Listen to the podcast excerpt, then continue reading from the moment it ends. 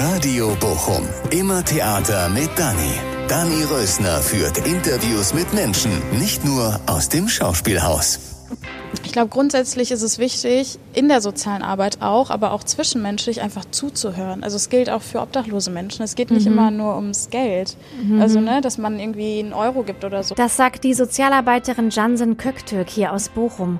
Zuhören, menschlich sein und zwar zu allen Menschen gleich, egal welche Herkunft. Sie sagt über sich selbst, sie sei eine Sozialarbeiterin mit Amore und das spürt man sofort. Hört rein. Ja, es ist äh, Dienstagabend, äh, es ist dunkel und wir sitzen in Bochum und gucken auf die schönen Kronleuchter und wir sind äh, Chansin Köktürk und ich. Aber wie toll, dass du da bist, Chansin. Ja, ich freue mich auch. Vielleicht ähm, sage ich das ja auch Ja. direkt. Weil ich habe das Gefühl, die, die Erwartung ist so gerade Ja. im Raum. Und zwar, äh, dass ich das verpeilt habe, unser erstes Treffen eigentlich. Ja. Und ähm, ich möchte mich hiermit offiziell nochmal entschuldigen. Und du bist ja auch die Erste, die mich voll versetzt hat. ja, ne? ich war echt wirklich ein bisschen ähm, ja. verpeilt in den letzten Wochen, weil ich echt so viel zu tun hatte irgendwie und ich habe das, also ich habe mich so schlecht gefühlt, wirklich, aber ich habe es einfach, ich habe es einfach verpeilt. Also es ist, es passiert mir eigentlich selten. Also ich komme oft zu spät oder so, Ja. aber dass ich dann komplett einen Termin vergesse, passiert eigentlich echt selten. Und das tut Ja. mir leid. Aber mir. Aber das hat gar nicht so viel gemacht. Also ich finde es dann im ersten Mal, dass ich denke, oh nein, jetzt habe ich hier den, habe ich hier mir den Tag so geplant. Aber ich bin eigentlich jemand, die schnell so dann so umswitchen kann. Ja. Weißt du, auch so zum Beispiel, wenn jemand sagt, er besucht mich, Mhm. eine Freundin aus Berlin und dann sagt, boah, ich schaff's nicht, bin ich nicht so nachtragend. Ja. Mhm. Wie ist denn das bei dir? Aber warte mal, das müssen wir uns kurz merken. Ich muss ganz kurz sagen, weil für alle die, die jetzt denken, ja, sonst stellt die doch immer alle so vor. Jetzt muss ich kurz sagen, was ich mir aufgeschrieben Okay. habe. Weil Chansin Kök- Köktürk ist Sozialarbeiterin mit Amore, Aktivistin, Autorin, wütend auf soziale Ungerechtigkeiten seit 1993. Das habe ich mir abgeschrieben. Ja, habe ich mir schon gedacht. Ja, das bin, also du bist vor allen Dingen halt äh, Chansin Köktürk aus Bochum. Also bist du Bochumerin? Ja, ich bin in Bochum groß geworden, aber ich bin ähm, Hatting geboren. Ah, okay. Meine Mama hat es nicht rechtzeitig geschafft nach Scheiße. Bochum. aber sonst in Bochum zur Schule gegangen, aufgewachsen. Ja, okay. Ja. Und du bist Sozialarbeiterin und damit Ja. fällst du auf.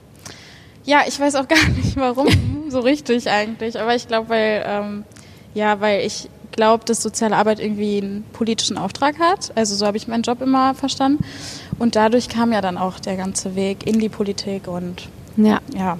Das machen wir gleich. Jetzt erstmal, Mhm. wie, wie bist denn du, wenn dir jemand sagt, ich kann doch nicht und du hast dich auf was gefreut oder so? Äh, nö, ich bin da nicht nachtragend. Ich finde das sogar total, also ich finde das super, dass es so ist, weil ich bin auch oft so, weil ich, also mich setzt das voll unter Druck, wenn ich irgendwie jetzt schon sagen muss, was ich nächste Woche machen soll, Ja. weil ich habe keine Ahnung, wie ich mich fühle nächste Ja. Woche, hormonell oder keine Ahnung, wetterbedingt oder vielleicht habe ich einen zu krassen Tag oder so, dass ich dann abends auch einfach müde bin. Und ich glaube, das ist auch wichtig unter Freunden, dass man dann sagen kann, hey, voll okay, chill einfach, ich bin auch voll müde und so, ne? Also Ja. dieses Verständnis. Ähm, ich bin da überhaupt nicht nachtragend. Also gar nicht. Vielleicht, wenn man mir irgendwie verspricht, dass man mich abholt oder so und dann irgendwie eine Minute vorher sagt, nee, doch nicht, wäre ich sogar auch noch flexibel, würde ich sagen, na gut. Ja. Aber das wäre vielleicht ein bisschen uncool, aber ansonsten voll okay. Deswegen habe ich halt auch so zeitnah abgesagt. Genau.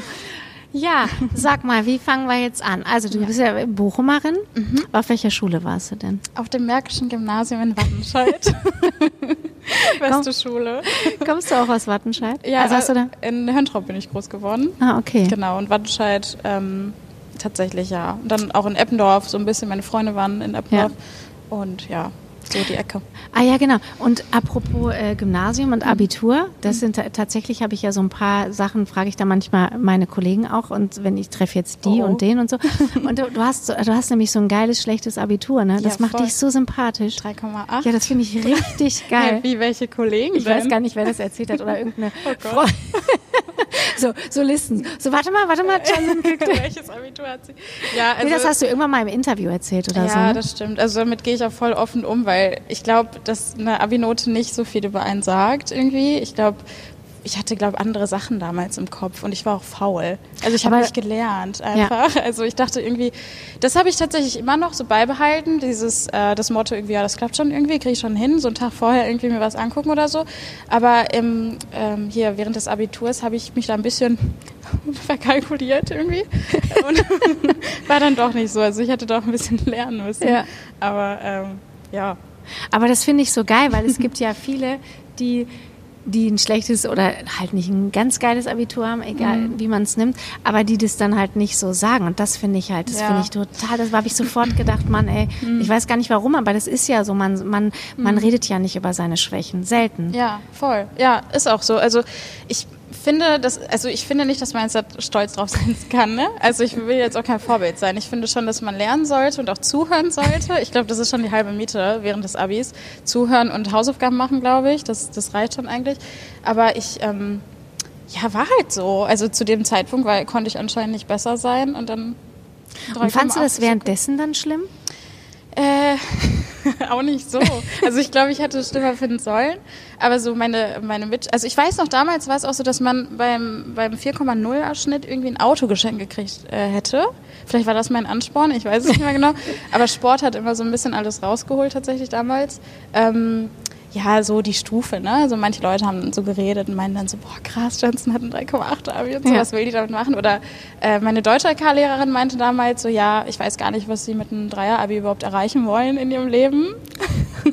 da hatte ich auch damals gesagt, ja, ich will erstmal ein ganz guter Mensch werden. Ich glaube, das ja. reicht erstmal. Ja. Ähm, ja, aber selber fand ich es gar nicht so schlimm. Ich wusste auch nicht, wie es weitergeht für mich so.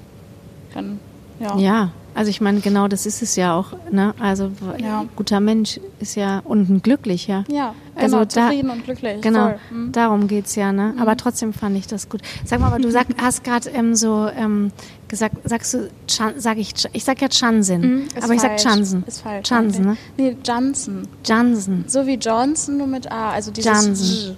ist das Echt? C im Türkischen. So Jan. Kennt, kennt, ja. kennt man? Jan? Ja. Ja, genau. Jan. Jan. Und dann Jansen. Ja. Was heißt denn das auf Deutsch? Ähm, also übersetzt im Internet steht irgendwie, du bist ein Freund, aber ähm, äh, wenn man es so wörtlich übersetzt, heißt es, du bist das Leben.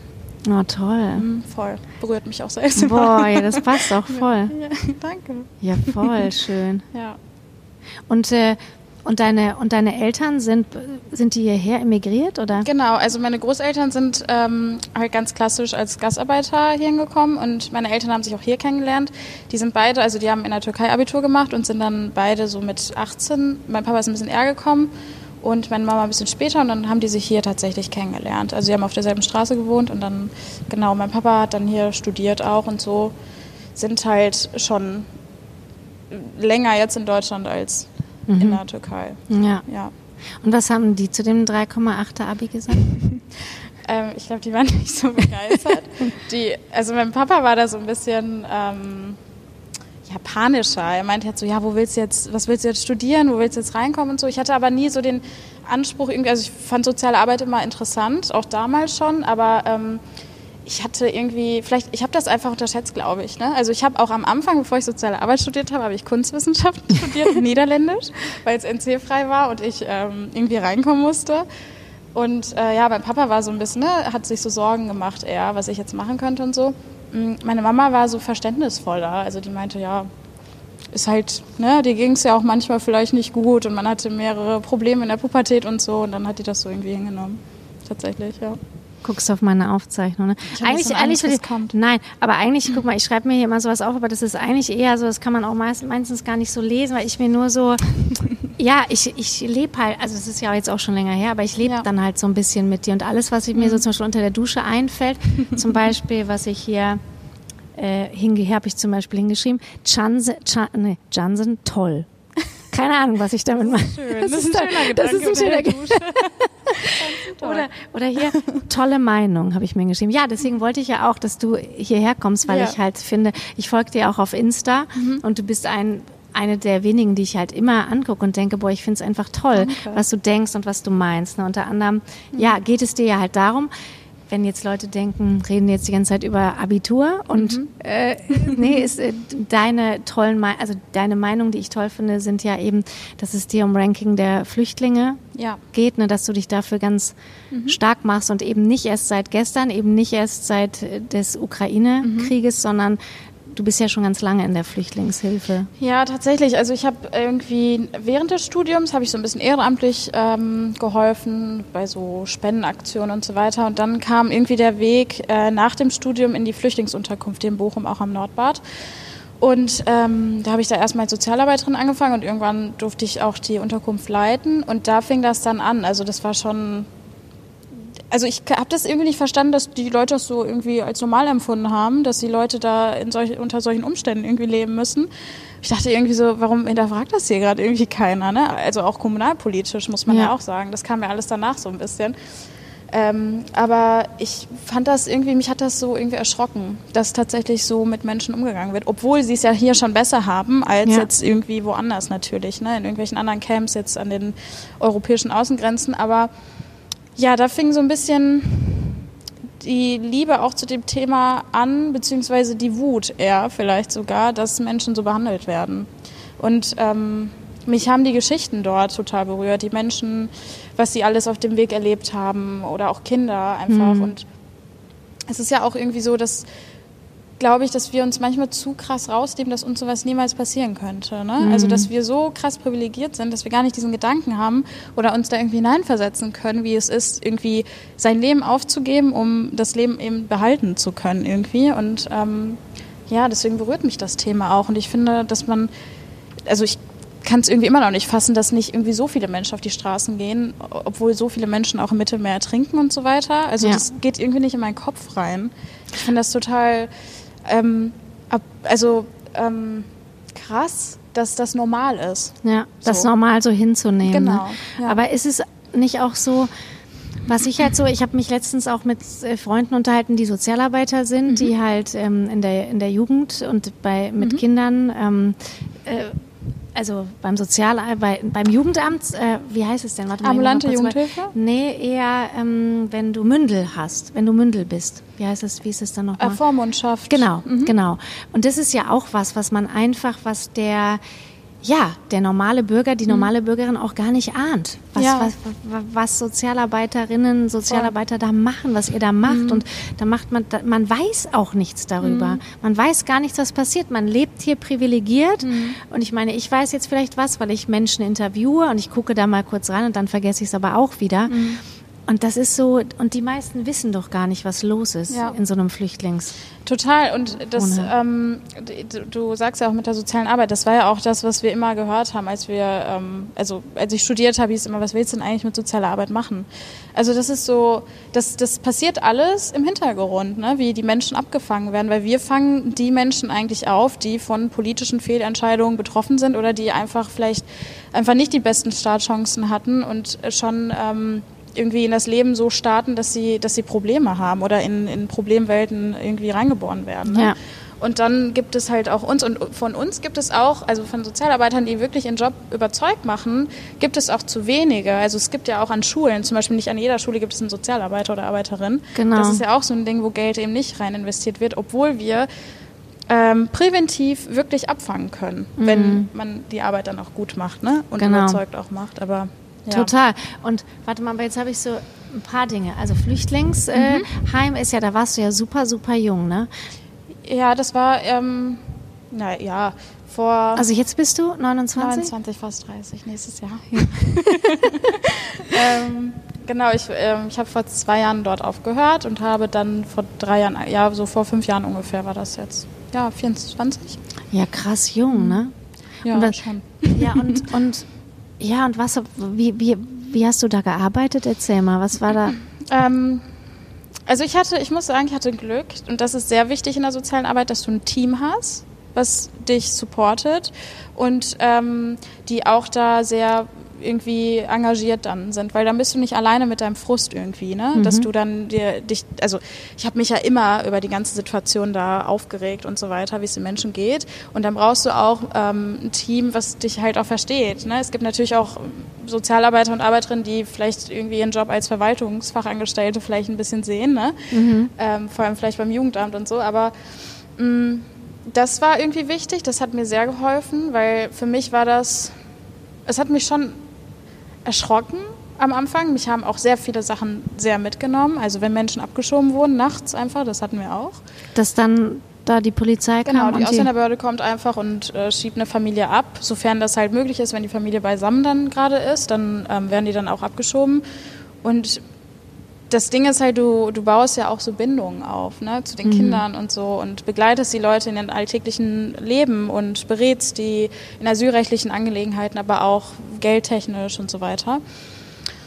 Ja, also das war in dem jungen Alter vielleicht schon am Anfang schon nicht ohne, glaube ich, jetzt im Nachhinein. Also ich reflektiere das jetzt dann auch so zwischendurch noch und ist schon krass, was ich da irgendwie erlebt habe, tatsächlich. Ja. Und es ist ja auch, äh, ist ja eigentlich auch echt eine krass therapeutische Arbeit auch, Ja, ne? Also so, total. Mhm. wenn man es so macht, wie du es. Ja, voll. Also ähm, es geht den Menschen auch nicht immer, also das sage ich auch grundsätzlich, das ist ja auch so ein Appell irgendwie, ne? Man, es geht ja auch nicht immer darum, den Menschen lösungsorientiert genau die Hilfe anzubieten, die sie gerade in dem Moment brauchen und ein super Ergebnis zu erzielen, sondern es geht auch immer so ein bisschen ums Zuhören. Also die Leute brauchen auch Menschen, die dann aufrichtig so zuhören und das macht die schon glücklich oder das zeigt ihnen selbst irgendwie Perspektiven auf und dann sind sie vielleicht motivierter, ihr Leben irgendwie in die Hand zu nehmen. Aber ich glaube, grundsätzlich ist es wichtig, in der sozialen Arbeit auch, aber auch zwischenmenschlich einfach zuzuhören. Also es gilt auch für obdachlose Menschen. Es geht nicht immer nur ums Geld. Also, ne, dass man irgendwie einen Euro gibt oder so, sondern auch mal fragt, ja, wie geht's dir? Wie ist es dazu eigentlich gekommen, dass du jetzt auf der Straße bist? Oder kann ich dir irgendwie vielleicht helfen bei einem Antrag oder so? Ja. Und das eröffnet so viele ähm, Perspektiven und irgendwie auch so eine, so Und eine auch- Wärme auch. Tot- Voll. Das ist Ja. total, weil das hast du auch gesagt, das habe ich mir, das fand ich so toll, als wir telefoniert haben, als du ähm, direkt an die Grenze gefahren bist, ne, als der Krieg ausgebrochen ist. Und da haben wir ja kurz ein Interview geführt und da hast, da habe ich dir, haben wir auch ähm, uns erzählt, ich habe dir erzählt, dass, dass wir uns Wohnungsvermittlung bei Radio Ja. Bochum kümmern. Und dann hast du gesagt, ja, das Wichtigste ist eigentlich jetzt, dass es halt auch so Leute gibt, die mal irgendwie einfach fragen, was brauchst du jetzt? Ja. Und wenn diejenige oder derjenige dann sagt, einen Kaffee, dann geht man halt einen Kaffee trinken. Ja, voll. So dass ja. es manchmal viel einfacher Mhm. ist, als irgendwie zu denken, ich muss jetzt Betten, Matratzen finden. Ja. Und das fand ich so gut von dir. Ja, das ist ja auch so. Also wir hatten ja auch wegen der Flüchtlingsunterkunft, das waren ja auch nicht nur geflüchtete Menschen, sondern nach einem Jahr oder so, weil es ein kommunalpolitisches Problem irgendwie war, ähm, hatten wir auch viele obdachlose Menschen dort, psychisch kranke Menschen, suchterkrankte Menschen und alle zusammen auf einem, auf einem Fleck irgendwie. Und dann haben wir auch mit, äh, mit dem Team irgendwie beschlossen, ey, lass doch jetzt einfach mal hier kurz mal so eine Station aufbauen, wo wir einfach Tee und Kaffee anbieten und mal irgendwie außerhalb dieser ganzen Beratungsszene von wegen Geldprobleme und weiß ich nicht, einfach mal so ins Gespräch kommen. Was haben die Menschen vorher gemacht? Wie ist es überhaupt dazu gekommen, dass, ähm, dass der Weg halt in die Richtung gegangen ist und so. Und das war einfach, das ist so ein, nicht nur für uns ein schönes Gefühl irgendwie, sondern dass die Menschen sich wieder fühlen, dass sie halt einfach Menschen sind und nicht diese Rolle sind Flüchtling oder obdachlos oder so, sondern dahinter ist einfach der Mensch. So. Und das ist halt ähm, viel, viel wichtiger als irgendwie dieses, ähm, dieses Gefühl, was vielleicht viele Menschen auch haben und das irgendwie auch viele überfordert, von wegen, ja, wo soll ich denn überhaupt anfangen zu helfen? Ne? Ja. Also wie viel Geld muss ich jetzt dem geben? Ich kann ja jetzt auch nicht jedem was geben und so, sondern darum geht's eigentlich gar nicht. Also darum geht's gar nicht. Ja, ich meine, eigentlich ist es ja auch so, wie wenn du, wenn wir jetzt befreundet wären und du hättest ein Problem, Ja. würde ich dich ja auch fragen, Ja. wie kann ich dir helfen und wollen wir einen Kaffee trinken gehen oder willst du Voll. und würde dir ja nicht erstmal das Außen anbieten. Mhm. Ja. So, ne? Genau. Und da ist halt auch die Frage, die man sich dann grundsätzlich so ein bisschen stellen muss, wann haben wir aufgehört, irgendwie zu, also beziehungsweise wann haben wir angefangen eher, irgendwie uns wie Fremde zu behandeln. So, mhm. weißt du? Also irgendwie, ja. was ist denn jetzt so, was ist der krasse Unterschied zwischen uns? Zwischen einem Menschen, der jetzt obdachlos geworden ist, vielleicht echt so viel erlebt hat, vielleicht Verlust der Familie, das gibt es ja auch sehr oft, ja. oder ein Schicksalsschlag äh, oder ein Verlust des Jobs oder so. Was trennt mich denn von ihm? Ja. So, also ich, ihm ist auch kalt, wenn es irgendwie Winter ist und ja. mir auch. Oder er hat auch Hunger am Ende des Tages, ich halt auch. Und das sind ja so die das kann ich nicht greifen, ja. dass wir dann so künstliche Grenzen zwischen uns setzen. Und die Erfahrung lehrt mich auch, du, man kann mit jedem Menschen, wenn du auf einer warmen und liebevollen Ebene dem Menschen begegnest, kommt es meistens auch zurück. Mhm. Das ist so die Erfahrung, die ich gemacht habe. Und das ist einfach irgendwie so. Ja. Meine Kinder haben mich letztens gefragt, warum man, ob, wie man denn obdachlos wird. Mhm. Und die konnten das nicht verstehen. Mhm. Also, ne, ich habe denen halt auch erklärt, ja, mhm. verschiedene Gründe, aber die konnten halt nicht verstehen, wie es dazu kommt. Ja. So. Ja, das ist ein langer Weg. Ich glaube, dass das viele Menschen nicht verstehen und deswegen auch so leichtfertig sagen, ja, in Deutschland muss keiner auf der Straße ja. leben. Wir haben hier ein super krasses Sozialsystem. Selbstschuld. Genau, so, selbst ne? schuld. Also du kannst alles schaffen, was du willst und so, genau. ne? die FDP-Fans dann auch. Aber mh, mm, es, die Leute suchen sich das ja nicht aktiv aus. Also keiner sucht sich ja Armut und Kälte und äh, Unsicherheit irgendwie aus. Ja. Also es ist so ein langer Prozess, bis das passiert. Man wird nicht von jetzt auf gleich obdachlos. Also meistens ist es irgendwie ähm, private Probleme, weiß ich nicht, mangelnde Sel Selbstliebe auch, ne? oder Verlust der Familie und so weiter. Und dann Schulden, weil man irgendwas irgendwie kompensieren muss, Zwangsräumung und so weiter und genau. so fort. Und dann, wenn du dann auch einmal wohnungslos bist, dann bist du es auch erstmal. Also dann ist es schwer, dich irgendwie zu vermitteln, weil du auch irgendwie keinen Ort hast, um dich zu pflegen oder so. Ne? Das kommt ja auch dazu. Die Leute verstehen das auch gar nicht, dass ein Mensch, der auf der Straße lebt und Wind und Wetter irgendwie ausgesetzt ist, natürlich auch dementsprechend aussieht. Also Klar. kann ja nichts dafür. Und so hat man auch keine Lust, irgendwie zum ähm, Besichtigungstermin oder so zu gehen, weil man wird sowieso nur abgelehnt. So, ne? Ja, das ist halt ein bitterer Kreislauf, ja. ne? Ja, und dann haben natürlich auch viele so die Hemmschwelle, was du halt sagst, dass man eben nicht mit denen ja. ja, dass man vielleicht denen dann ein bisschen Geld hinlegt, aber halt nicht Geld hinlegt mhm. und dann vielleicht auch fragt, hey, wie geht's heute? Ja, voll. So. Wobei ich frage auch immer, also dieses wie geht's, aber ich frage auch immer, darf ich irgendwie helfen? Also dieses, man sollte sich auch, auch in der sozialen Arbeit nicht, also klar, der Auftrag ist klar, man soll Menschen helfen und versuchen, in das System wieder zu inkludieren und so, aber ich finde, das ist auch so ein moralisches Ding. Ne? Also ich frage dann auch erstmal, darf ich dir helfen? Also ja. möchtest du meine Hilfe überhaupt annehmen? Weil wer bin ich schon, dass ich jetzt über dich bestimmen könnte und dir sagen könnte, was ist das Beste für dich? Ne? Also mhm. Also eigentlich geht es immer nur um ein Gespräch auf Augenhöhe, sodass ich am Ende vielleicht ihm nicht sage, was er tun soll, sondern ihm am besten, im besten Fall ihm seine versteckten Stärken wieder zeige und er selber wieder sein Leben halt managen kann. Mhm. So, das ist dann das perfekte Ergebnis ähm, als Sozialarbeiterin irgendwie. Die, und, und, willst ja. du immer helfen? Also jeden Tag? ähm, ich glaube schon. Also ich, ich sehe ja meinen Beruf nicht nur als mh, mm, helfen, sondern auch das dass es an Ungerechtigkeiten irgendwie anknüpft, eben auf politischer Ebene. Und ich glaube, dass ähm, also ich, ich sehe es auch gar nicht ein, weil ich irgendwie nach der Sozialpolitik handeln muss, aber die Sozialpolitik nicht nach dem, was wir so erleben. So. Mhm. Also eigentlich müsste die Sozialpolitik auch sagen, oder die Menschen, die dann die, das alles beschließen, ey, kommen eigentlich unsere Ideen da unten jetzt hier an bei euch oder was sind die Ergebnisse tatsächlich? Und dann müsste eigentlich die soziale Arbeit sagen, nee, also uns fehlt es noch hier dran oder da sind die Lücken und so weiter. Und deswegen ist es ein neben dem Helfen auch ein politischer Auftrag, gegen Ungerechtigkeiten irgendwie anzukämpfen. So.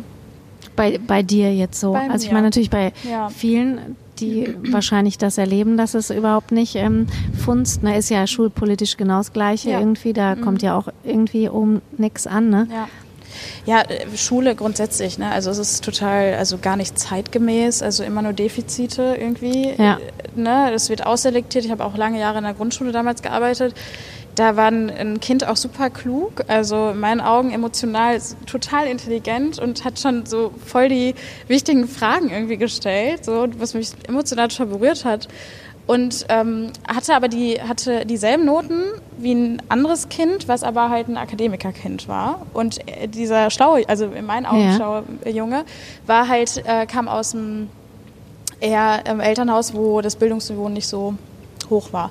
Und er hat dann natürlich keine Empfehlung fürs Gymnasium bekommen. Ne? Und nach, auf Nachfrage damals, da war ich noch Studentin, meinte die Lehrerin so, ja, äh, ich kenne die besser. Also das ist schon richtig, wie das so entschieden wird und so. Ne? Also dieses Selektieren schon im frühen Kindesalter, Das ist echt krass, ne? das ähm, wird Chancenungleichheiten einfach weiterhin auch verfestigen. Also Ja. so kommen wir da auch nicht raus irgendwie. Ja. Jetzt habe ich immer noch tausend Sachen, aber sag mal, hast du da nicht manchmal so das Gefühl, boah, ich hätte auch gern mal so einen anderen Job, so, so ganz normal jeden Tag so Boah, zur Sparkasse reingehen Gar und nicht. einfach, äh, Ganz schlimm. wo man, Ich, ähm, ich habe obwohl ich will jetzt nicht sagen, dass es langweilig ist, nicht, dass mir Nein. das jetzt hier jemand hört, aber trotzdem halt so, so Ja. Mhm. nicht so, nicht so, äh, weil es ist ja schon auch ein ähm, Fight, oder? Schon. Also ich, es kommt auch auf den Bereich an. Also Nordbad, da kam ich schon, also in der Unterkunft kam ich schon oft an meine Grenzen, muss ich sagen. Ne? Also ich habe das jetzt nicht so, jetzt im Nachhinein natürlich, ich habe auch Freunde und Familie, die mich da auch auffangen, ne? muss man auch sagen. Aber ähm, danach habe ich auch lange in der Jugendhilfe gearbeitet. Das ist auch nochmal noch mal ganz anders krass irgendwie, weil du bist dann aufsuchen in den Familien, du bist ganz nah in den Familien und in, an den Problemlagen irgendwie. Das, ist, das nimmt einen auch total mit irgendwie. Ähm, aber ich habe dann eine kurze Zeit jetzt tatsächlich einen Referentenjob gemacht, wo ich so ein bisschen Abstand genommen habe von der sozialen Arbeit, weil ich eben das Buch auch geschrieben habe und so. Ich war einfach, also ich war wirklich einfach sehr erschöpft Ja. auch in der Zeit. Aber es ist noch nicht fertig, ne? Es ist fertig. Ach, ist es fertig? ja, es kommt Ende März raus. Ah, ja. gut. Ähm, und Wie, weißt du schon, wie es heißt oder darfst du nicht sagen? ich darf sagen, man kann das sogar vorbestellen. Ja, was ist das? Sag mal. und Sozialstaat Deutschland Okay. und warum wir radikal humanistisch werden müssen. Ja, sehr gut. Und hast du es ganz alleine geschrieben? Ja, ganz alleine. Mit meinem Hund zusammen. Ich habe es ganz allein geschrieben, ja. Und da war es dann, also ich habe es ein bisschen auch unterschätzt, ne? Habe ich Ja. auch ja aus dem Abitur so ein bisschen anscheinend mitgenommen, dass ich irgendwie sage, ja, kriege ich schon irgendwie hin. Aber das hat, das war schon anstrengend mit der Arbeit dann an sich, ne? Ähm, und da habe ich einen Referenzjob angenommen. Das war ein ganz normaler Job von 8 bis 16.30 Uhr. Ich habe mich totgelangweilt. Und was Das- hast du da gemacht? ähm, da ging's, ich habe Seminare bzw. Vorträge gehalten über das Asylrecht, tatsächlich noch im Flüchtlingsbereich, aber ich, also das bin ich nicht. Ich kann das, also das, es hat mich, also nicht inhaltlich, aber dieses, diese festen Strukturen von 8 bis 16 Uhr in einem Büro zu sitzen, Ja. das kriege ich nicht hin. Ja. Da kriege krieg ich einfach, da, also mein, ich, ich habe das Gefühl, ich bin dann irgendwie eingesperrt. Ja. Ne? Also ich konnte das nicht und dann habe ich jetzt auch aufgehört und fange jetzt bald wieder eine Flüchtlingsarbeit an. Echt? ja. Okay. Hier in Bochum aber, ne? ja. Was glaubst du denn, was sich so grundlegend ändern, wenn du jetzt was ändern könntest, wenn du jetzt quasi, du hast einen Wunsch frei oder drei. Drei. Und äh, wie, was würdest du den Menschen sagen wollen? Was würde, würdest du den Menschen zeigen wollen? Ähm, Oder wenn du Bundeskanzlerin wärst, nicht, nicht drei Wünsche, sondern du wärst einfach Bundeskanzlerin. Ich glaube, das ganze System wird sich wahrscheinlich ändern. Nee, also im, in erster Linie, also das tatsächlich. Also wenn wir von, also ich als Sozialarbeiterin bin ja genervt von den ganzen Strukturen. Ne? Ja. Also ich mache den Job gerne, aber am liebsten würde ich niemanden auffangen müssen. So, am liebsten wäre es, wenn wenn es allen Menschen gut geht und niemand in Armut leben müsste und ähm, Kinder alle dieselben Chancen hätten. Das kriegen wir aber natürlich nicht hin in einem eher kapitalistischen System oder in einem neoliberalen System, wo es eher um Wachstum geht und Profit geht und nicht eben um das Wohl der Menschen. Das wird nicht funktionieren. Von daher würde ich tatsächlich, da sehr wenige Menschen in diesem Land sehr, sehr reich sind und dafür sehr, sehr viele Menschen arm sind, würde ich als allererstes tatsächlich ähm, eine Verteilungsgerechtigkeit einführen, eine Vermögensteuer, ähm, Vermögensabgaben und eine Umverteilung tatsächlich, damit jedes Kind irgendwie gleiche Chancen hat, weil das ist der Ursprung des Ganzen. Ne? Also wenn wir mit ungleichen Chancen starten, dann also dann werden wir das, werden wir niemals äh, eine, eine sozial gleiche Gesellschaft hinkriegen. Also das wird so nicht passieren. Das wäre auf jeden Fall das Erste, was ich machen würde. Ähm, du hast auch gesagt mal in einem Interview, dass du für das soziale Grundeinkommen bist, ne? Für das bedingungslose Grundeinkommen. Bedingungslose Grundeinkommen, ja, ja. ja Götz Werner, ne? Ja, ich, ich fand das auch. Ich habe das Buch damals gesehen, ich fand das ja. super. Mm, es ist ja, also ich glaube, das wird halt auch sehr kritisch beleuchtet, einfach aufgrund dessen, dass äh, wir halt hier in, in, in einem Land leben mit der, mit der Einstellung, ja, Arbeit muss sich halt lohnen, ne? man muss hart dafür kämpfen, ja. um irgendwas zu kriegen und so. Aber das, das ähm, sehe ich halt nicht so, weil ich glaube einfach, dass wir Menschen sind und ich glaube, dass ein glückliches Leben, ein zufriedenes und ein sicheres Leben ein Geburtsrecht ist. Ja. Also wer erlaubt sich denn die These, mir zu sagen, ähm, ja, das kannst du nur schaffen, wenn du jetzt hart arbeitest, dann kannst du dir so ein richtig gutes Leben aufbauen. Finde ich einfach unfair. Ja. Also sehe ich auch einfach nicht ein. Also wer darf das bestimmen? So. Genau. Und deswegen habe ich auch keine Lust, das einfach abzunicken, weil ich habe ja auch einen eigenen Kopf und kann dann auch sagen, nee, finde ich scheiße. Dann ähm, setze ich mich auch dafür ein, dass jeder Mensch gleiche Bedingungen hat. Dann sind wir nämlich auch in einer gerechten Welt, wenn jeder Mensch dieselbe Freiheit und die Bedingungen hat, sich entfalten zu können. Ja. So. Und ich glaube, wenn wir alle so eine grundsätzliche Sicherheit haben und wir reden dann nicht von 400 oder jetzt 50 Euro mehr, ne, ja. 500 Euro oder so, dann glaube ich, dass Menschen zufriedener sind, weniger Hass entstehen auch würde, weil wir suchen immer Schuldige, wer uns was wegnimmt. Total. Am Ende sind es dann tatsächlich geflüchtete Menschen oder Menschen, die halt hierher kommen. Ähm, und das erlöscht ja auch sofort dann Total. Gier und Neid, genau. weil das geht. Ja, darum geht es nämlich. Genau. Also es geht immer darum, besser sein zu wollen und irgendwie so erlangen wir auch niemals eine Zufriedenheit, uns mit etwas zufrieden zu geben, weil wir immer noch besser als jemand anderes sein wollen. Und das ist so ein, also so ein anstrengendes Leben. Also wollen wir unser Leben die ganze Zeit damit füllen, besser zu sein, um nach irgendwas, nach Statussymbolen und ähm, Anerkennung und dem krassesten Job und weiß ich nicht hinterher zu gehen? Oder wollen wir einfach glückliche und zufriedene Wesen sein und uns kurz mal daran erinnern, dass wir einfach nur Menschen sind? Ja. Ne? Also ja. wir gehören der Natur an und sind ein Teil dessen aber leben ein komplett in einem kom kompletter Parallelwelt irgendwie, denken wir, dass wir das so aufrechterhalten müssen. Und am Ende, wenn wir sterben sollten oder krank sind, denken wir dann nicht darüber nach, welches krasse Auto wir uns gekauft haben, sondern welche Beziehungen vielleicht gescheitert sind oder genau. wen wir geliebt haben oder wen wir nicht lieben konnten oder so. Aber ähm, ja, also deswegen bin ich voll dafür, dass jeder Mensch eine Sicherheit haben sollte. Ja. Aus der Sicherheit kann man ja auch total, kann man sich ja auch nur entfalten. Total. Du kannst dich nicht entfalten, wenn du existenzielle Nöte hast. Total. Dann hast du Angst. Ja. Und Angst macht nichts. Ja, und hemmt dich auch, ne? Also du, viele Menschen gehen ja auch arbeiten, um zu überleben. Also was bleibt dir denn am Tag? So, das, das ist ja auch vielleicht auch das, warum ich dieses Büroding irgendwie total einengt finde, weil ich bin dann von 8 bis 16.30 Uhr im Büro und jetzt im Winter vor allem, dann ist es dunkel, dann gehe ich mit meinem Hund raus, dann bin ich müde, irgendwie noch zum Sport zu gehen oder so. Und dann ist der Tag auch rum. Mhm. Und was mache ich dann? Also arbeite ich dann tatsächlich nur für dieses Geld? Und ja. ich bin ja schon, also über, also kaum konsumorientiert, so, aber ich brauche ja auch Geld zum, zum ja. Überleben, zum Essen und irgendwie für meine Miete und so. Aber das ist doch nicht die Erfüllung. Also nee. ist es das, wofür wir hier auf diese Welt kommen, um dieses System aufrechtzuerhalten, damit andere Leute noch reicher werden und sich in ihren, die dann nicht mehr arbeiten müssen quasi. Ne? Und deswegen ähm, was ist denn deine Erfüllung? Das ist eine sehr tiefe Frage. ähm, ja, das ist so eine Frage, die kann man, also weiß man die jetzt schon mit 29, aber ich glaube. Aber dann eher so, was erfüllt denn dich? Ja. Also was macht denn dich wirklich? Wirklich glücklich. Mhm. Natur. Also da bin ich wirklich glücklich und einfach zufrieden und im Moment vor allem.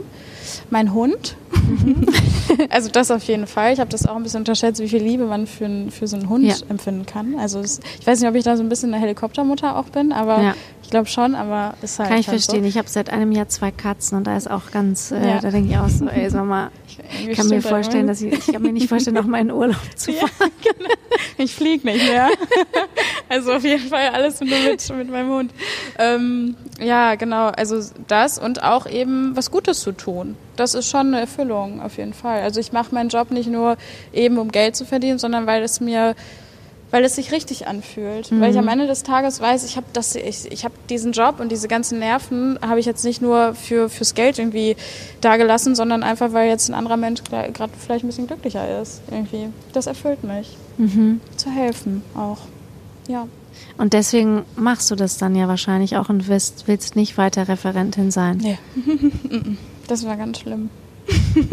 also es war nicht ganz, ganz schlimm, aber ich bin das nicht. Also ich bin kein ähm, Büro Mensch oder Beamtin oder so. Das könnte ja. ich niemals, glaube ich, sein. Aber warte mal, jetzt müssen wir erst nochmal die drei Wünsche. Jetzt waren es ja. zwei, oder? War, war genau. zwei äh, bedingungsloses Grundeinkommen oder war das nur von mir so reingegangen? Nee, nee, das können wir ruhig aufnehmen. Ja? Das nehmen wir mit auf. Vermögenssteuer auf jeden Fall. Ja. Ähm, Lohngerechtigkeit, vielleicht äh, viel höhere Löhne für, für sehr krasse Arbeit, wie zum Beispiel Krankenpfleger und Pflegerinnen. Ja. Und auch soziale Arbeit. Auch soziale Arbeit. Ja, wir also, verdienen ja gar nichts. Also muss man auch sagen, ne, für die Arbeit. Ähm, ja, so war es tatsächlich. Mhm. Ich finde es wichtig, dass Menschen ähm, nicht nur einen Applaus kriegen für so eine krasse Arbeit, weil da geht es ja einfach um Leben und Tod teilweise und welche Verantwortung die Leute da auch haben in den Krankenhäusern. Das, ähm, ja, Lohngerechtigkeit generell auch. Also auch, dass Frauen genauso mhm. viel auch kriegen, das sowieso. Es gibt viele Sachen, die ich ändern würde, aber ich glaube, ich dürfte das nicht ändern. also zumindest vielleicht nicht in der Partei, in der ich jetzt gerade bin. Ja, genau, das ist ja das. Wann hast du denn gemerkt, dass du, ähm, also Sozialarbeiterin ist ja eine Sache, mhm. dann okay, Flüchtling, klar, da geht es schon, natürlich geht es da um Politik, ist ja, ja. es drängt sich ja auf. Ähm, aber wann hast du denn ähm, gemerkt, dass du auch sehr politisch sein möchtest oder einfach ein politischer Mensch bist. Das kann ich doch so sagen, oder? Ja, voll. Also ich bin auf jeden Fall, ich verstehe auch unpolitisch sein nicht. Also da, da hört meine Toleranzgrenze auch ein bisschen auf, weil ich finde, in dieser Welt kann man nicht unpolitisch sein, oder? Also es ist ja auch so eine Lebenshaltung irgendwie, nicht wegzugucken. So, ich naja, das ist ein anderes Thema. Okay, also. Mm. Aber ist auch ein gutes Thema. Macht dich das wütend? Ja, total. Ich finde, ähm, Ignoranz ist halt eine Entscheidung gegen Solidarität. Und ich finde es halt, ich, vielleicht ist es auch so, weil ich mir denke, wer gibt euch denn die Sicherheit, dass ihr niemals in diese Situation kommt? Also wer gibt mir denn die Sicherheit, dass ich nicht niemals in meinem Leben obdachlos werden kann? Es kann ja durchaus passieren, dass ich meine Familie verliere und ich weiß nicht, wie ich jetzt damit umgehen würde. Also mhm. es kann sein, dass es mich komplett aus der Bahn wirft. Und auch wenn man sich über die Jahre dann seine Ressourcen und Tools irgendwie aufbaut, was mentale Gesundheit und so angeht, kann es sein, dass es mich komplett aus der Bahn wirft und ich irgendwie nicht mehr fähig bin, arbeiten zu gehen und das irgendwie nicht mehr alles hinkriege und dann bin ich auch obdachlos. Also warum sollte ich mir, sollte ich dann nicht mich für die Menschen einsetzen, weil es uns alle treffen kann? Mhm. So, ne? Irgendwie ja.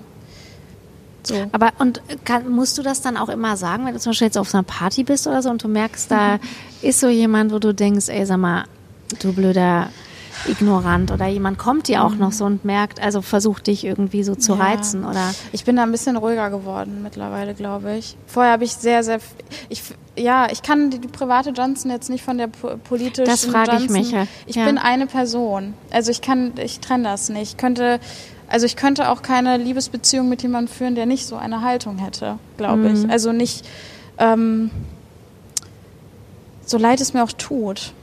Aber ich kann es nicht. Ja, also, weil es eine Lebenseinstellung ist, finde ich, auch wie man die Welt wahrnimmt, oder? Also wie man durch die Welt geht. Total. So. Und fragst du das dann vorher ab?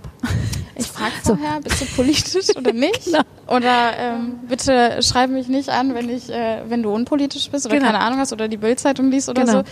Ähm, ja, das Gespräch ergibt sich ja dann, ne? Ja. Aber bislang war es tatsächlich ganz okay. So, dass die Leute waren irgendwie so ein bisschen politisch. Ähm, ja. Und eckst du oft an, dass man auch so, mhm. auch so im Freundeskreis denkt, Mann, jetzt reg dich mal ab und Voll. kann man nicht mit dir mal chillen? Nur mal chillen. Also einfach mal leise, guck den Film, hör auf, das zu kritisieren. Genau. Ähm, ich habe zum Glück das, ich habe zum Glück Freunde, die tatsächlich auch so ticken wie ich, die, die ähm, unterstützen mich total, ne, bei dem, was ich mache und die finden das voll gut.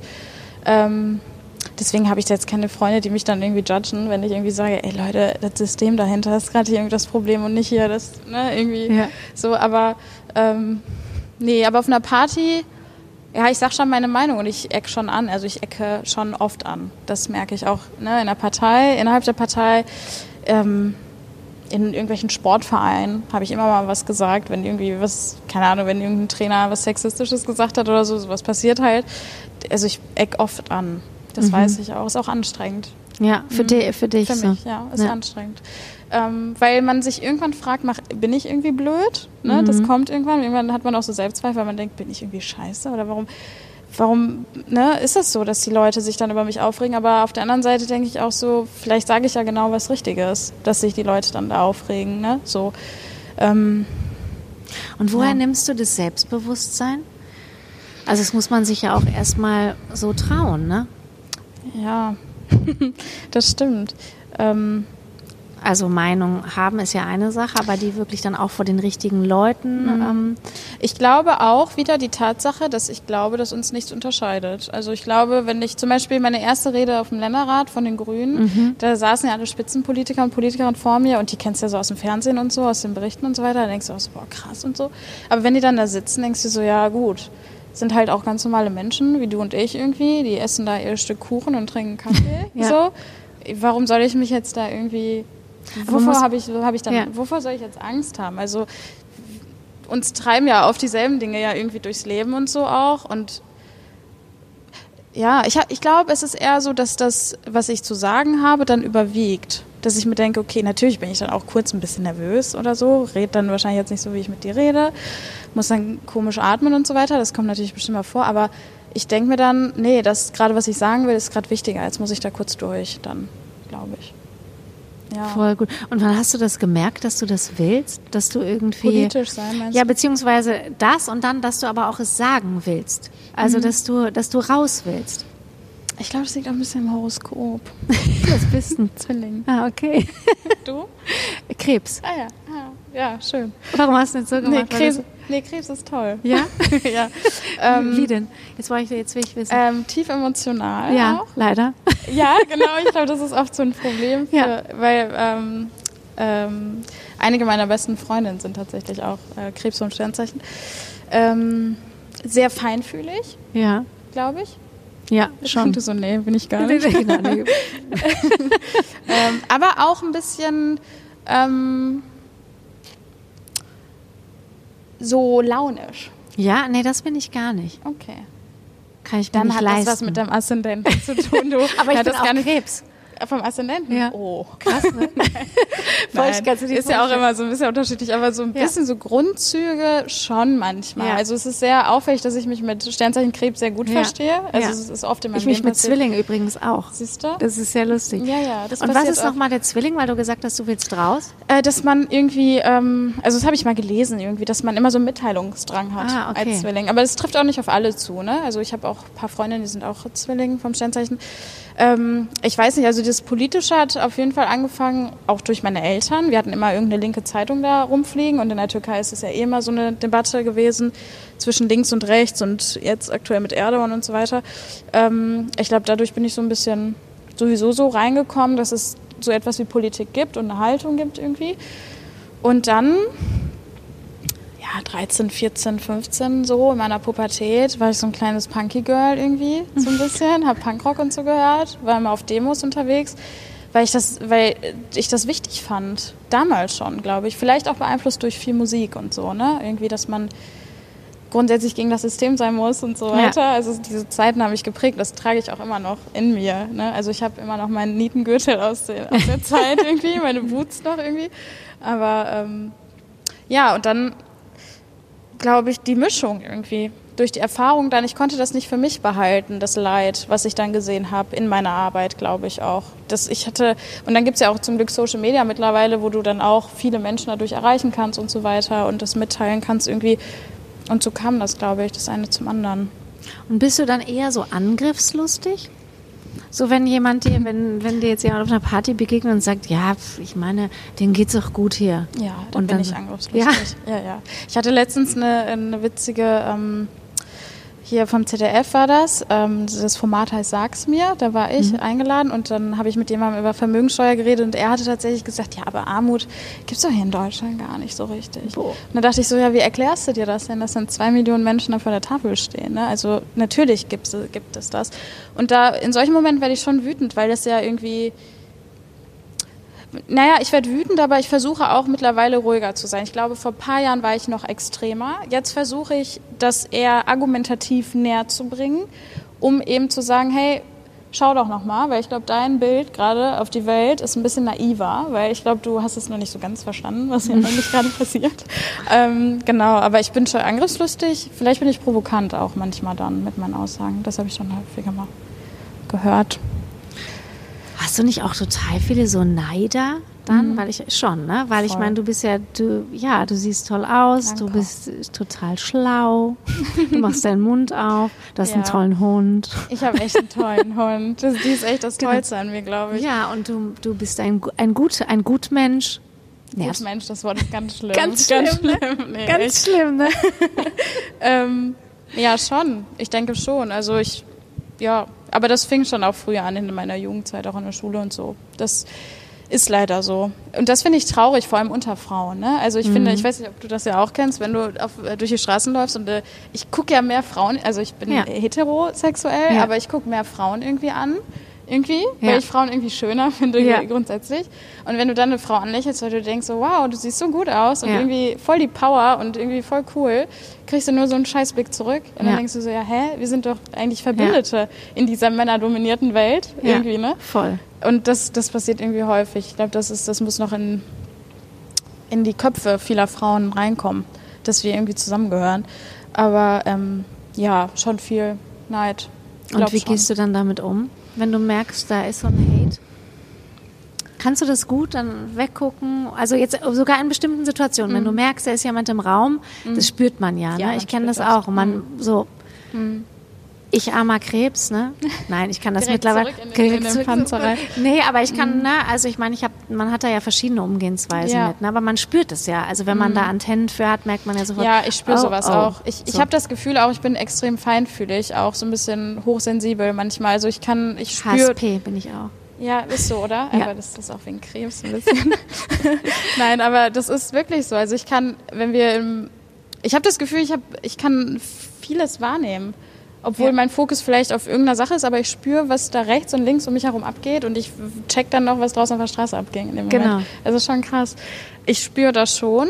Ähm, ich wirke dann vielleicht cool und ich glaube, ich bin auch, ich bin ja auch selbstbewusst und so weiter, weil ich bewusst über mich selbst bin und so, aber es ist nicht immer so einfach. Also ich kann jetzt nicht einfach sagen, ja, das macht nichts mit mir oder sowas. Also es, doch, klar, ich rede dann auch mit meinen Freundinnen darüber oder mit ähm, meiner Mama auch oft und so, dann das, das, ich bin jetzt nicht so, dass ich super strong bin immer. Also ich habe auch eine schwache Seite. Total. Also ich bin dann auch immer so, dass ich sage, Mann, das nimmt mich gerade voll mit, ich kann jetzt auch einfach nicht mehr. Ja. Deshalb, also das ist vor allem auch, parteipolitisch muss man da auch ähm, schon auch ein krasses Fell dann auch haben und irgendwie, ne, so, weil da kriegst du ordentlich was ab. Das habe ich ja halt auch hier in Bochum dann erlebt, ne. Ähm, Was, was, was, was meinst du genau? Warte mal, jetzt kommt der kommt immer vorbei. immer um die Uhrzeit. Also nee, um die Uhrzeit. Aber immer wenn ich hier sitze, kommt einer vorbei. Also mindestens, es ist Mhm. der 45. Podcast, mindestens bei 39 ist hier einer Ah, vorbeigefahren. ja.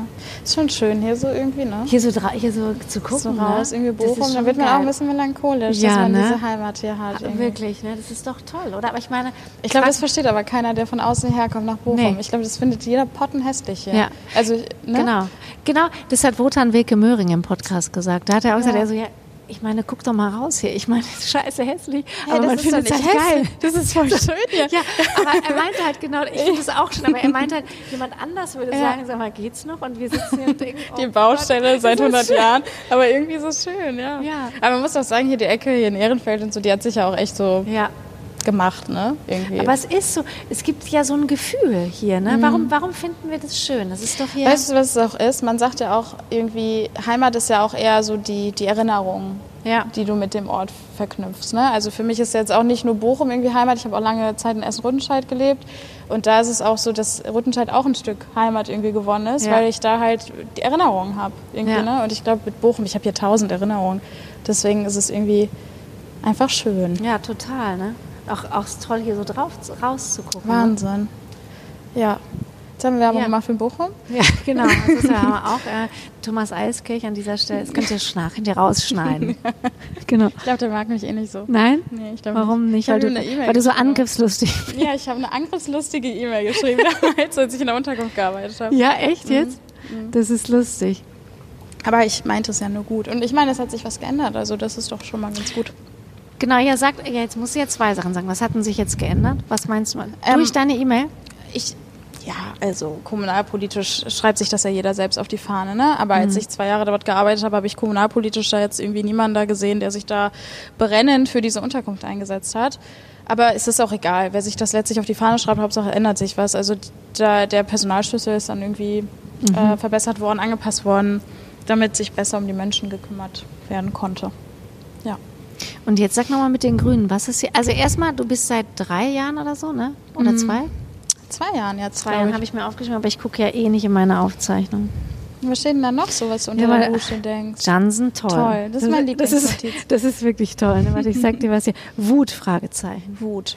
Großes Wut Thema. Habe ich mir her, dann habe ich mir aufgeschrieben, guck mal hier, Partei, warum?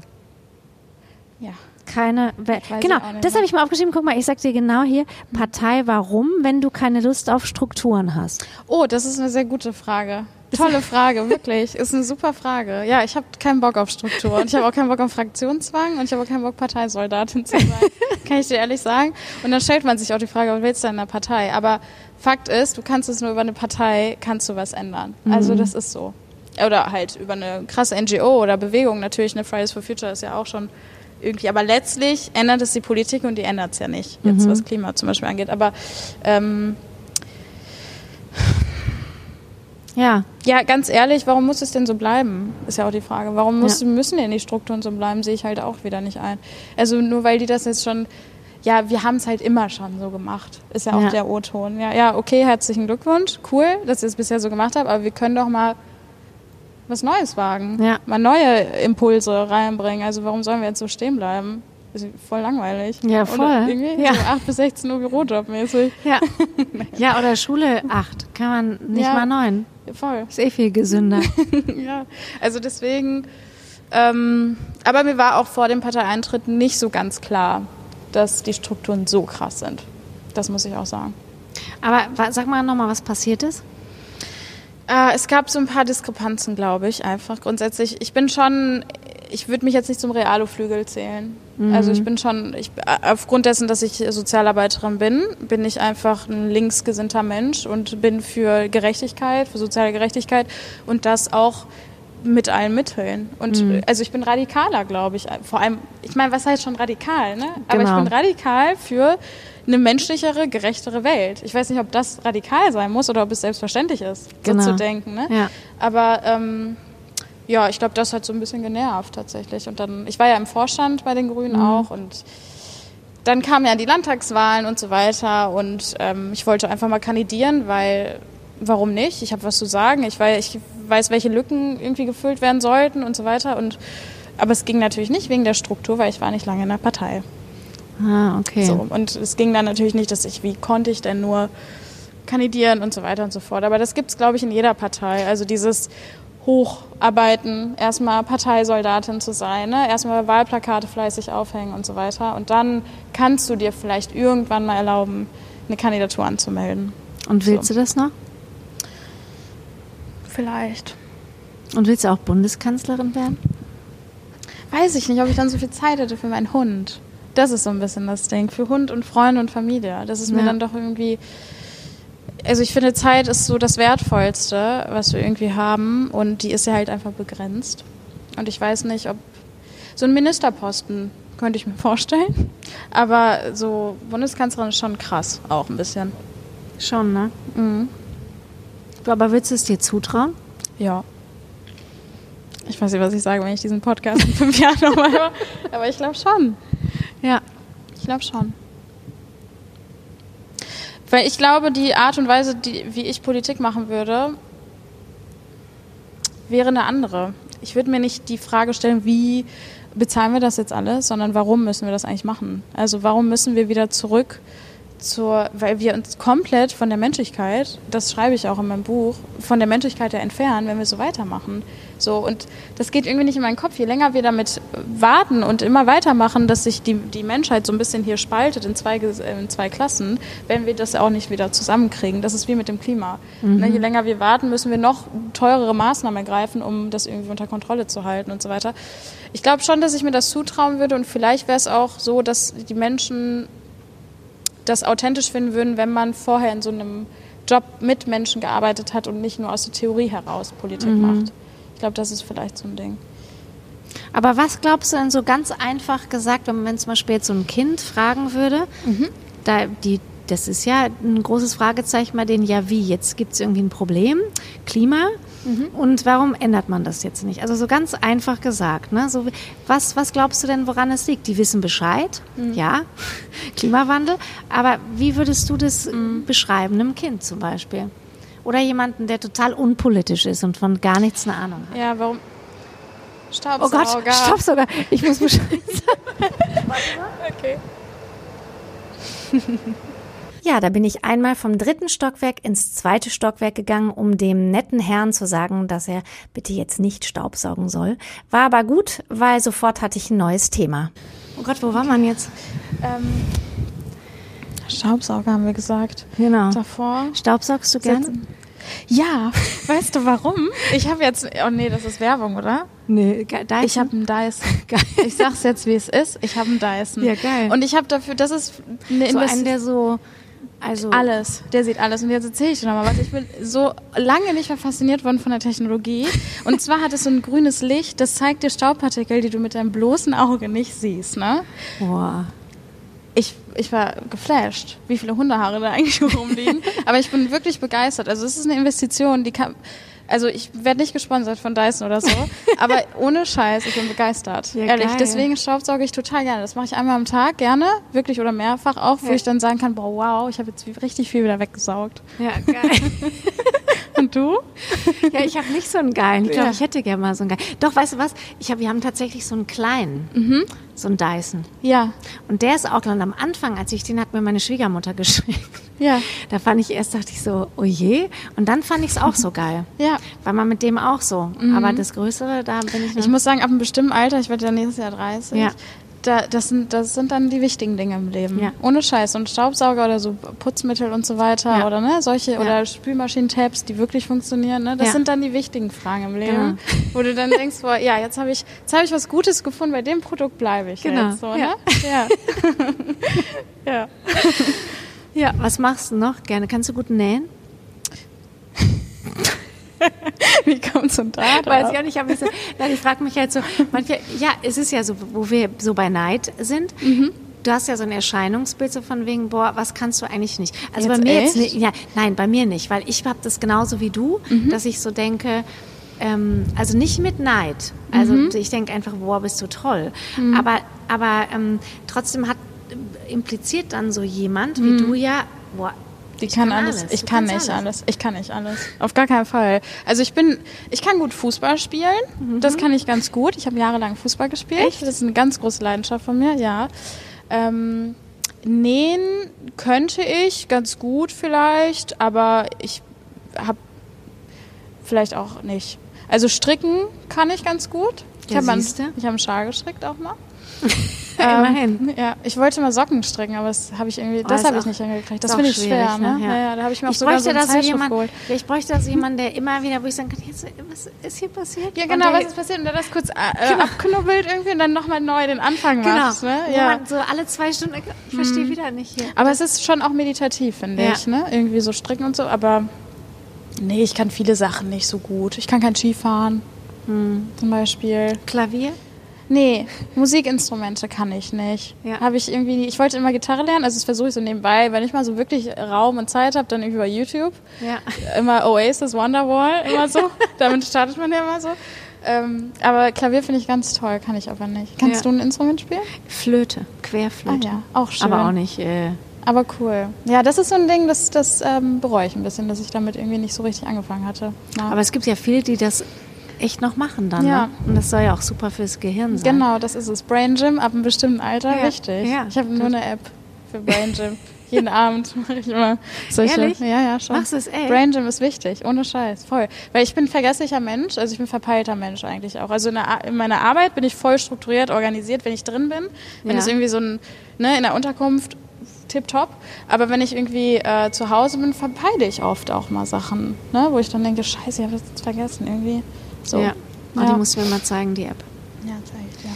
Aber sag mal kurz, jetzt ist ja viel so durch deinen Job ne, Mhm. als Sozialarbeiterin und durch die Partei, da weißt du ja, was du zu tun hast und welche Veranstaltung. Aber du machst ja auch viel Eigeninitiative, oder? Ja. Mhm. Zum Beispiel jetzt im Iran, ähm, da hast, war auch eine Veranstaltung. Ja, genau. Ich habe ich hab Freundinnen aus dem, aus dem Iran tatsächlich, die habe ich auch ähm, äh, durch die Arbeit auch kennengelernt und so. Und dann haben wir uns irgendwie zusammengetan. Die machen das jetzt auch weiter, sind auch immer noch unterwegs und ähm, auch in Düsseldorf und in Köln und so. Ich kriege das zeitlich gerade irgendwie nicht so ganz hin. Aber ich engagiere mich eigentlich, wo ich kann, wo ich Kapazitäten habe. Also das Thema Iran ist einfach unfassbar bewegend und es ist halt eine feministische Revolution.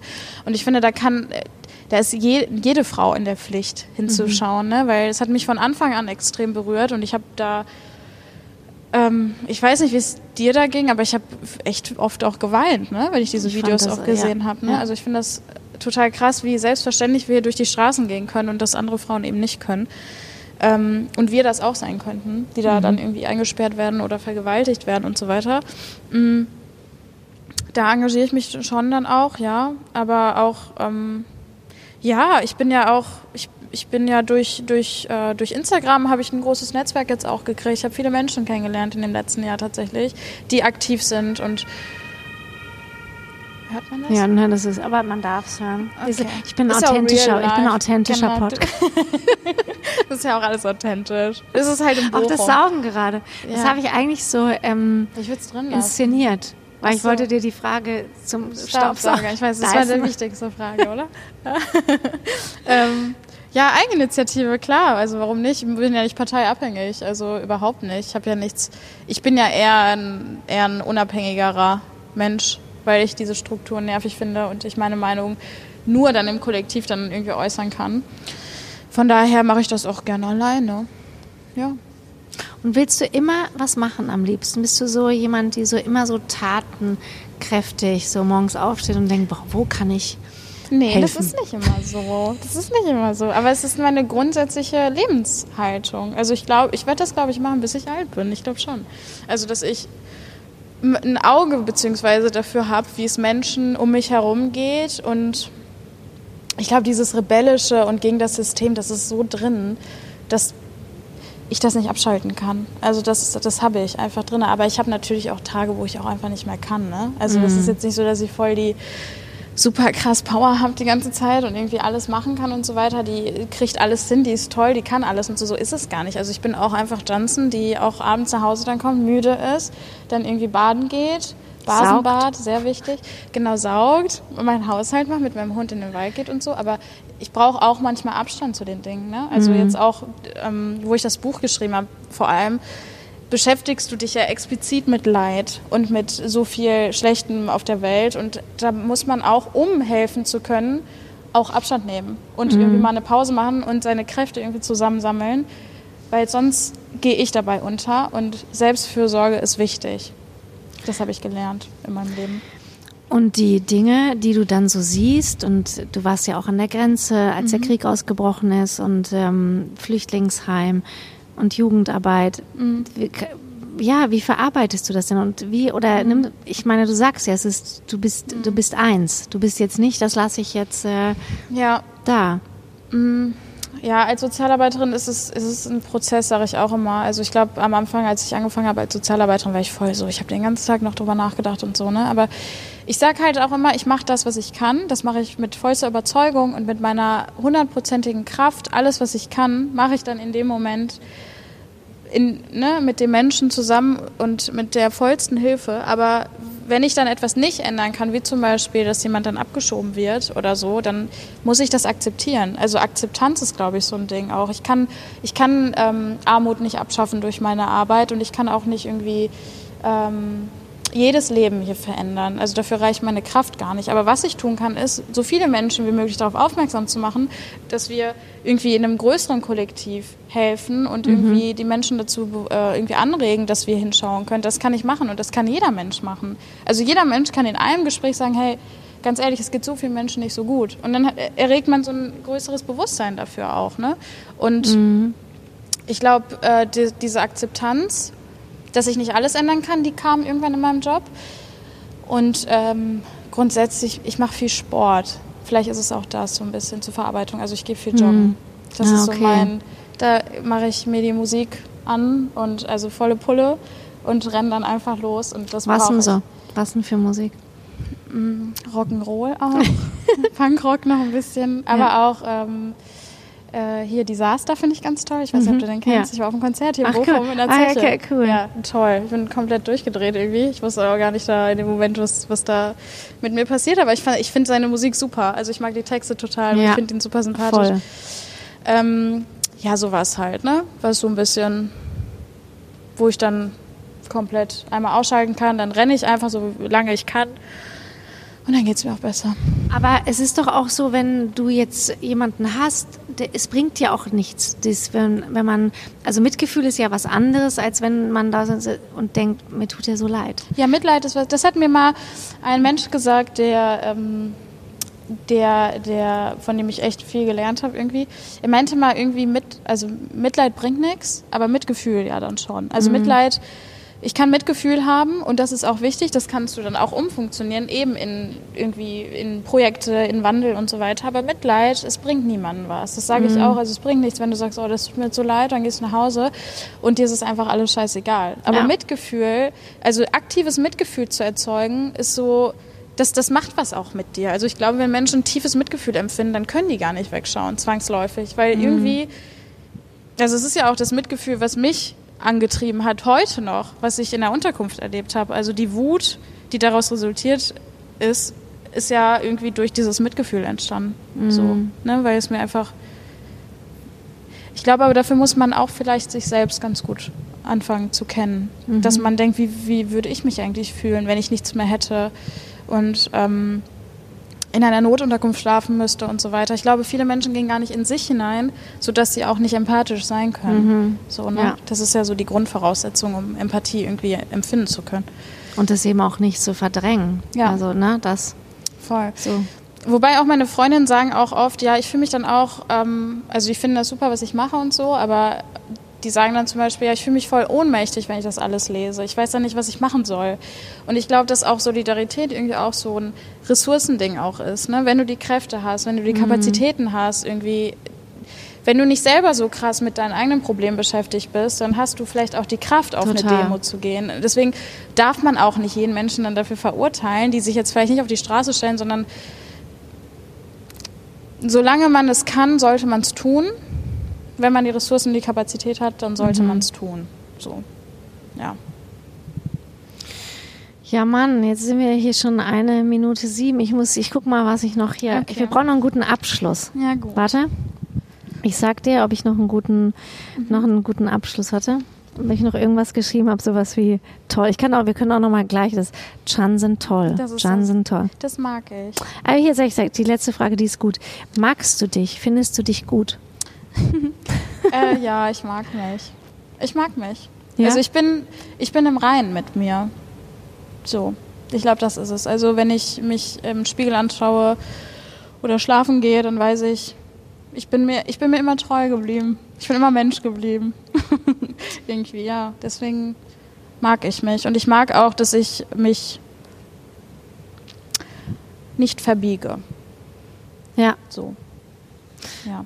Und kannst du, kannst du immer gut in den Spiegel gucken? Wie meinst du? Ja, so magst du dich auch im Spiel, also magst du dich auch so vom, vom Äußerlichen. Ich glaube, man denkt das immer, ne? Wenn, wenn man so hübsche Frauen irgendwie so sieht oder das halt als Feedback kriegt, dass sie immer voll sich toll finden und so, ne? Aber ähm, weißt du, ich denke mir so ein bisschen, es gibt so Tage, wo ich mich so angucke und denke, boah, Johnson, du siehst so müde aus. Oder ich, ich habe jetzt zum Beispiel so eine leichte Augenentzündung, ne? Wenn ich mich so angucke, denke ich so, oh Gott, wie siehst du eigentlich aus, ne? Aber es ist, es ist egal. Es ist eigentlich egal, wie man ne, also das Wichtigere ist, wie man, ob man mit dem Herzen irgendwie strahlt und ob man lacht und irgendwie zufrieden ist und das strahlt man auch aus. Voll. Also wenn ich schlechte Tage habe und traurig bin, dann strahle ich das zu 100 Prozent aus und ja, ich glaube, dass ich jetzt mit mir zufrieden bin, weil ich mir denke, in fünf Jahren, wenn ich mir wieder Fotos angucke von damals, werde ich wieder sagen, oh, guck mal, wie gut ich damals eigentlich genau. aussah. Deswegen kann man sich ja jetzt gut finden, einfach. Total. Aber ich frage mich halt, ist, kannst du dich auch mal, findest du dich auch mal hässlich? Ja, klar, total. Also voll. voll, natürlich. Also auf jeden Fall. Da denke ich mir so, oh Gott, da gucke ich mir gar nicht an. Ja. Ne? Hast du so ein, so ein Sonntag, so ein Haarreifen, so ein Dutt und so. Da Genau. So, oh Gott, wie siehst du aus? Und dann noch die Brille so schief. Ja, das kommt schon vor. Ich habe noch eine, die letzte. Ja. Nervst du dich auch manchmal selbst, habe ich geschrieben?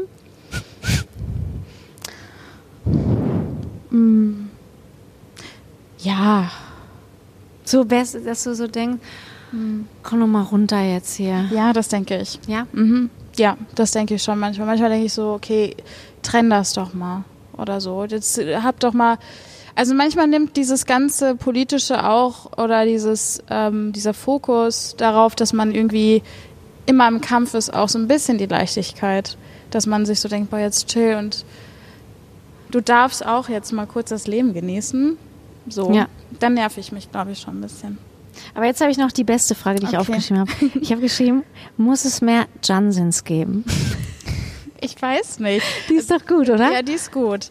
Ähm, Doch, muss es, sag ich. Also ich finde, wie gesagt, ich finde die ja jetzt noch besser, wo ich deine Danke. Werte und ich Meinung noch merke. Sehr gerne. Nee, ehrlich. Ähm, Aber ja, muss es nicht- doch, weil natürlich, es müssen doch mehr Leute. ja, es müssen mehr Leute geben, die ein soziales Bewusstsein haben. Genau. Und ich glaube auch mehr Leute, die ähm, das nicht als normal empfinden, dass wir Menschen draußen auf der Straße erfrieren lassen. Ja. Also ich glaube, dieses, diesen Fokus kurz mal sich so rauszuzoomen und auf die Welt zu gucken, als wenn man so eine Fliege oder so und mal zu gucken, was wir hier als Menschen eigentlich so treiben, das als nicht selbstverständlich wahrzunehmen, was hier eigentlich passiert. Weil es ist nicht normal, dass Menschen in Armut leben und es ist auch nicht normal, dass Menschen im Winter sterben müssen wegen der Kälte. Ja. So, die sterben ja nicht an der Kälte, sondern weil der Staat das zulässt letztlich irgendwie.